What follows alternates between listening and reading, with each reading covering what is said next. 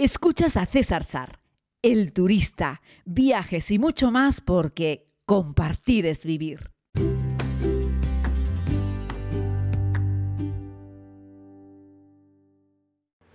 Saludos querida comunidad, bienvenidos a todos a este tiempo de podcast desde la isla de Tenerife, donde bueno, estoy unos días, porque en realidad llegué el miércoles y me voy de nuevo el, sábado.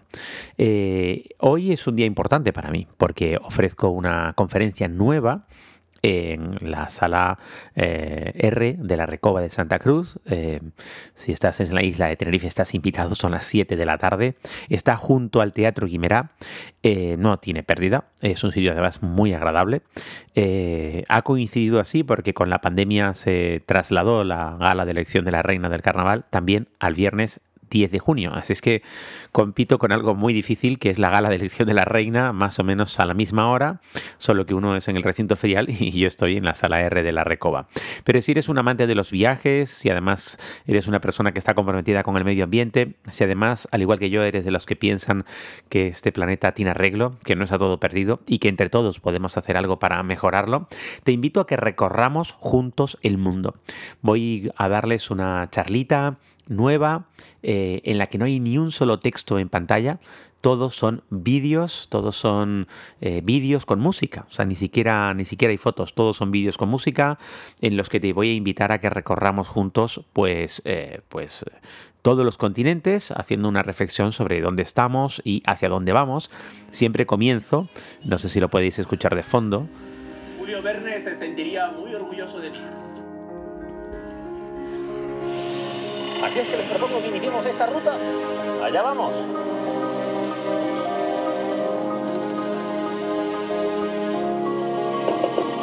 No sé si a ustedes a través de la pantalla... Pues les decía que siempre comienzo mis conferencias con el pequeño vídeo de presentación de la serie del turista, eh, bueno, que sirve un poco para que la gente que no me conoce ubique, sepa a lo que me dedico eh, y que, bueno, desde hace ya muchos años eh, me dedico a viajar y contarlo en una serie de televisión, pero también en otras, en otras plataformas, ¿no? Como son las redes sociales o ahora desde hace más de 200 episodios en este podcast diario de viaje que tiene la verdad es que ya unos cuantos miles, bastantes miles, un par de decenas de miles de suscriptores y la verdad es que es algo que me llena, me llena de alegría.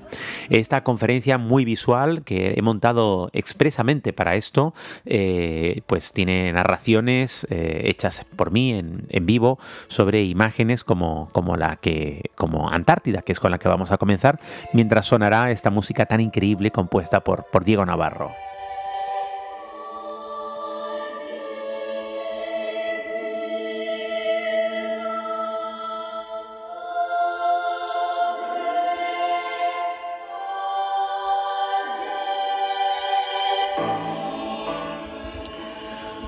Pues sí, aquí con unas imágenes de la Antártida, el gran continente blanco, la gran tierra inexplorada, el último confín del mundo que no ha sido capaz el hombre de conquistar. Y me digo a mí mismo que gracias a Dios y afortunadamente, ¿no?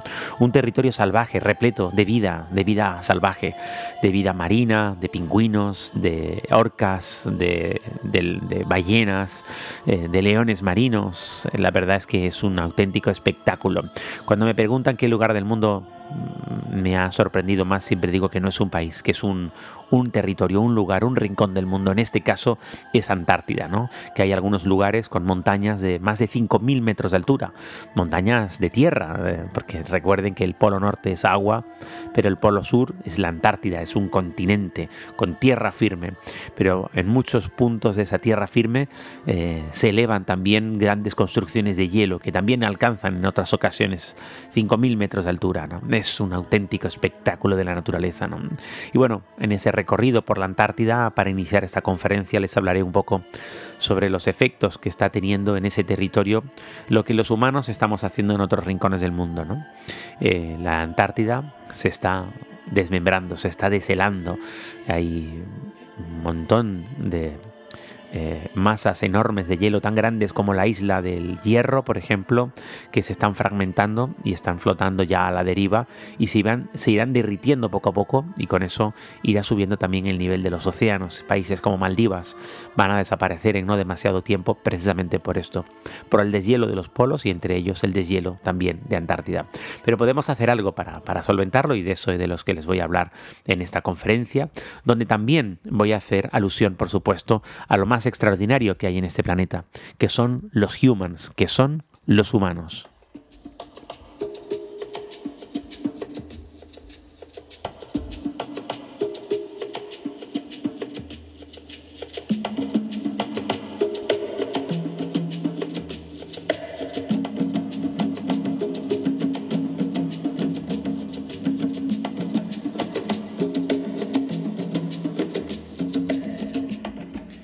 Y aquí es donde les ofreceré, bueno, imágenes con esta música de mis queridos amigos los bosquimanos, ¿no? Estos seres tan increíbles que encontré en el desierto del Kalahari, que todavía visten con un taparrabos, que tienen una muy característica, unas cabezas redondas y pequeñas, unos culos también redonditos pero muy grandes, son flaquitos, son pequeños, no tanto como los pigmeos, pero muy parecidos de porte, y que todavía viven pues de preparar trampas, saben hacer fuego con las manos, y pudimos hacer un recorrido por parte de su territorio mostrándome ellos pues las artes de la caza y cómo están perfectamente ambientados al medio natural en el que viven, cómo lo comparten, cómo lo respetan, cómo lo explotan.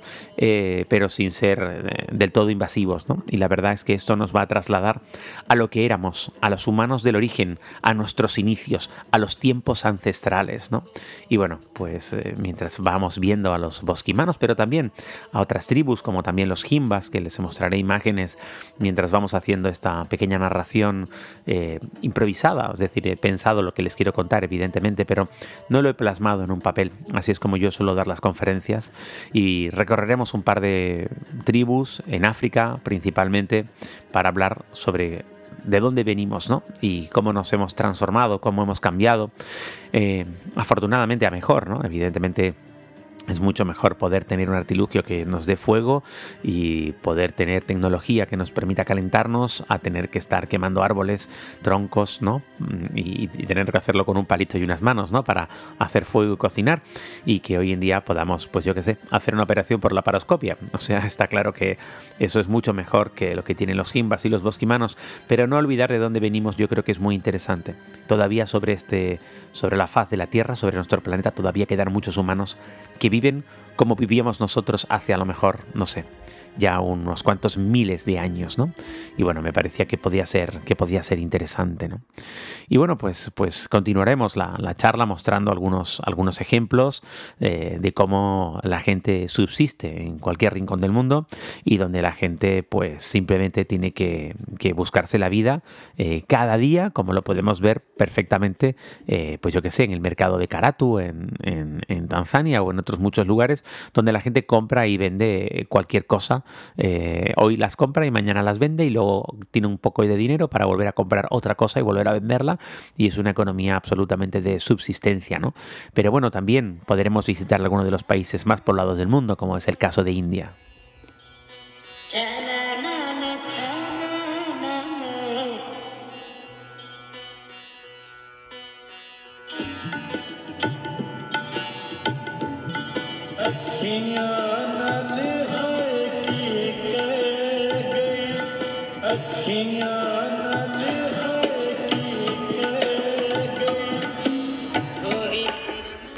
Posiblemente India sea el, mejor ejemplo de descontrol, ¿no?